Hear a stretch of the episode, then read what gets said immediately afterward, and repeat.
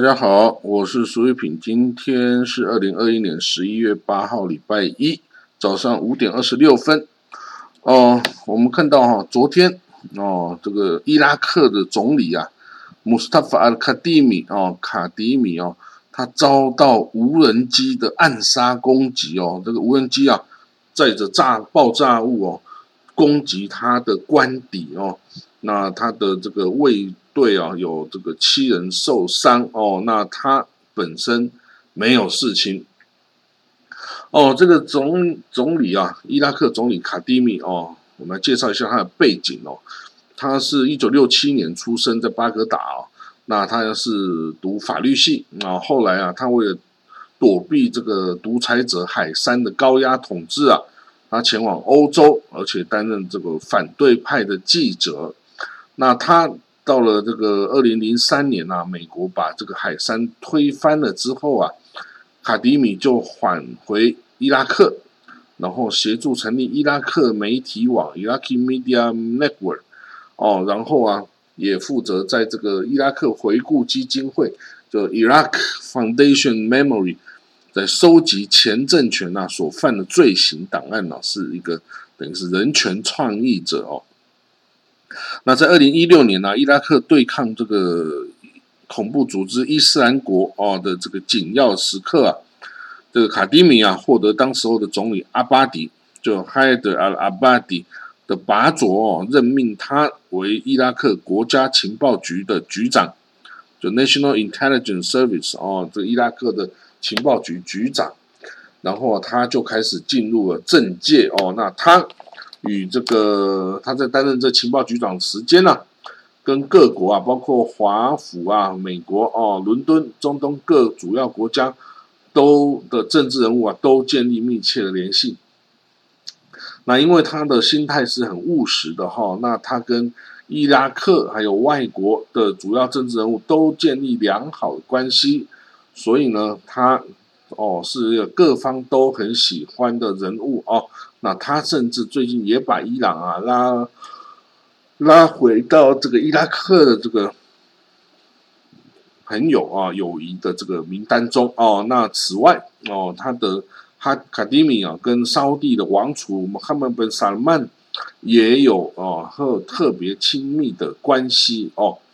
那不过哈，在二零二零年一月啊，伊斯兰国呃圣呃伊朗伊斯兰国哦，他的这个圣城部队哦，Good Force。的指挥官卡辛苏雷曼尼哦，被这个哦，这个美国暗杀哦，跟这个伊拉克民兵组织啊，人民动员军的的哈谢尔夏比啊的这个的副首脑啊，穆罕默呃穆罕迪斯，在巴格达机场遭美国无人机的刺杀哦，那有一些人把这个他这苏雷曼尼遭刺杀事情啊，归咎于这个哈迪米也涉案。提供军情给美国人，然后不过当然这个是他反矢口否认哦。那他这之后也跟着各个单位哦都保持很好的关系，甚至啊这个包括这个什叶派的派系哦也都跟他是有良好的关系哦，所以他就比之前的总理哈更能够啊这个跟这个伊朗。跟伊朗支持的这个人民啊，这些人民动员军的武装民兵的啊，都保持还不错的关系哦。那这个是他能够良好执政的一个基础啊。那可是呢，他在二零一九年到现在，这个二零一九年这个 COVID-19 爆发嘛，到今年二零二零年哦，这个经济衰退哦，电力不足哦，等等哦，这些。事情发生哦，那卡迪米就把原来是明年举办的国会大选提前到今年的十月十号举行啊。这次的大选哦，国会大选只有四十一 percent 的投票率哦，这个是非常的低哦，代表说这个伊拉克人民因不太相信这些政治人物哈所带来的这些承诺，也不相信官方哦，也不相信这个民主哈会真的带来改变哦哦，所以现在。到底卡迪米哦，未来是不是能够啊这个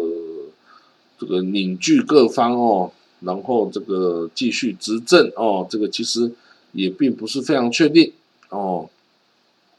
不过哈，希望这个不会太乱了，因为伊拉克是太是个地区大国哦，一个地区大国，如果它乱哦，这个区域也会乱哦，所以我们都不希望看到它乱。好，那这个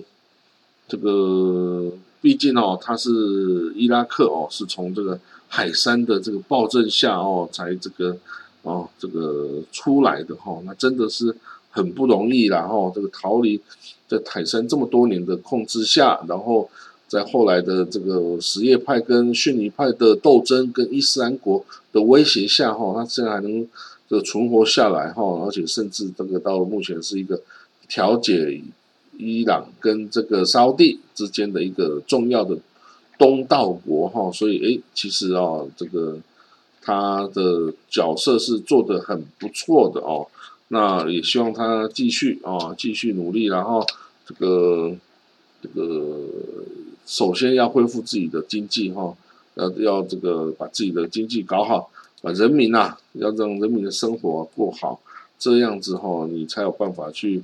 去做更多的有意义的事情，然后那不管是这个哦跟伊朗改善关系，还是哦控制这些没人管的武装部队哈，这武装民兵哦都是很大的挑战哦。这些武装民兵有很多还是受到伊朗支持的哦，那所以这些其实都是他需要去处理的问题哦。那好，我们来看到下一个消息呗。那伊朗哦，伊朗最近哈在这个波斯湾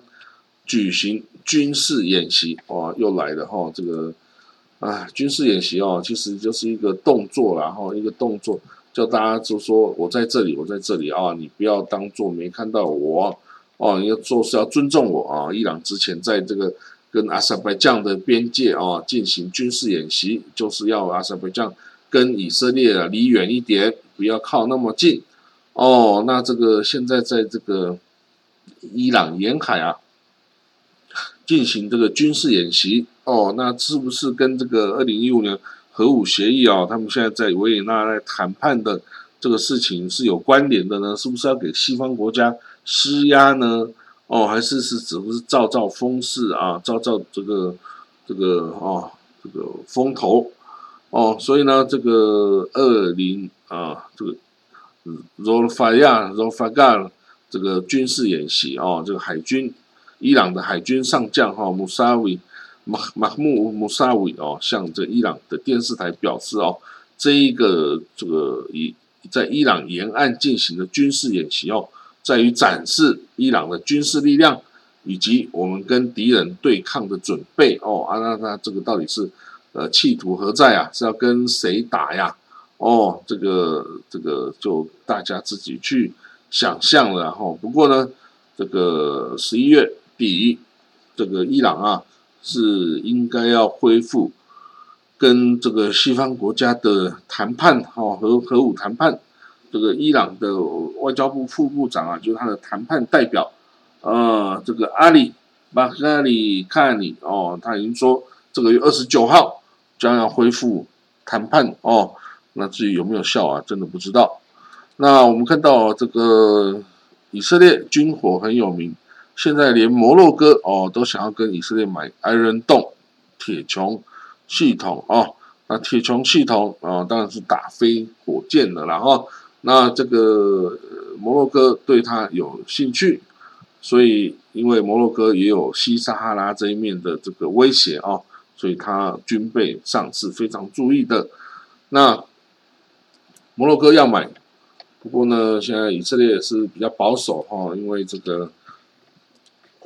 毕竟人家是阿拉伯国家啊，会不会把这个军备拿去做别的用途啊？还还是要想一下哦。那摩洛哥在一九八零年代哦，在它南部省份建造两千七百公里长的城墙哦，以保护啊免受这个。这个西撒哈拉来的这个 Polisario，这个西撒哈拉独立组织哦，独立运动组织的这个危害哈，啊，这个独立运动组织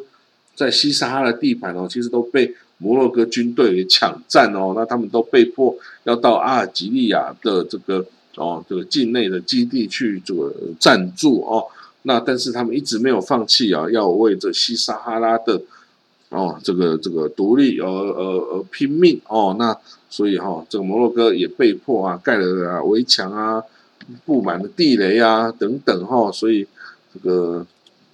这个这也是他要付出的代价，因为他摩洛哥要抢占这些西撒哈拉的整个领土，他要把它并吞哦。那要并吞，那当然人家会不愿意啊。他不愿意，你就准备打仗嘛，哦，就这么简单，哦，所以这个波利沙六，哦，这个十一月这个月首还宣布，一九九一年的停火是无效的，哦，我们准备啊要来这跟你继续干，哦，那所以哈，他就有这个危机意识，想跟以色列买这些哦军火啦，哈，这个爱人洞来打击这个可能会有的飞弹火箭。哦，跟这个迫击炮等等的这个过威胁哦，我以色列哦，现在等于是还要想一下，到底要不要卖哦？那以色列之前一直没有成功出口 Iron Dome 的这个呃的案例哈，当然有出口两套给美国哈去做测试哦，是做测试而已哦，还不是真的这个就大规模的出售了哦。那而且安洞本来就是美国出资一起跟以色列研发的嘛，哦，所以呢，这个现在还没有真的卖出去哦，但是其实有一些国家是应该是有这个需求的啦，哦，这个可以可以挡住这个火箭哦，跟迫击炮等等哈。那其实以前呢，这个主要以前摩洛哥就已经有跟以色列买过很多军火了啦，哦，包括这个无人机。哦，等等哈，这个是二零二零年哦，就是去年哦，跟摩洛哥跟以色列买了三架侦察型的无人机啊，四千八百万美元买的哦，那还同样要通过法国达索公司来来来来当白手套来买哦，因为当时候两国还没有关系正常化哦，所以这个政治哈跟这个军军武的购买哈，你看是很。很敏感的，然后都还要用白手套来做。好，我们看到在下一则消息，伊索比亚啊内战哦打了一年呐，结果越演越激烈。现在啊，这个是呃原来的这个叛军啊绝地大反攻啊，现在要进围这个首都啊，准备把这个政府啊给推翻了哦。因为这个政府哈导致了这个内战的发生。那当然，政府哦也是跟着颁下全体动员令哦，准备啊动员这个首都几百万的市民哦，来跟这个叛军哦来一较高下哦，来个你死我活之类的哦。那其实哦，这个真的就是也不知道的到底怎么深仇大恨，然后这个多民族国家啊，难免是有点哦区分彼此嘛。可是呢，像这样子哦，打的这么严重的哦，真的也是算是。呃，少有的状态了哈啊，这样子要到底要怎么解决？哦，这个继续打下去好吗？哦，这个人民哦会受到更多的苦难呢，因为打仗哈总是这个没有保证谁赢，保证谁输啊。如果会知道会发生现在这种状况，我相信当时候的政府军哦不会贸然的去进剿剿灭这个体格类省哈，结果捅了马蜂窝，不但没有把他们消灭。还被反攻成功哦！现在连首都阿迪萨贝巴都受到严重的威胁啊，可能会被围城，甚至哦被这个哦打下来哦。那这个这个当然这边的人民就糟糕了，明明就是不是军人的人也都被征召入伍，准备要去抵挡敌人呐，这样子哦，真的是真的是没有预想到会发生的事情啊。哦啊，这个这个实在是状况很不好哦，希望最好是不要再恶化下去哦。大家能不能找个共同的这个解决方式啊？就把这个问题解决嘛，也非得打到这样打生打死、你死我活的吗？其实并没有必要啊。哦，这个所以哈，好，我们看到啊，这个北韩哦，它的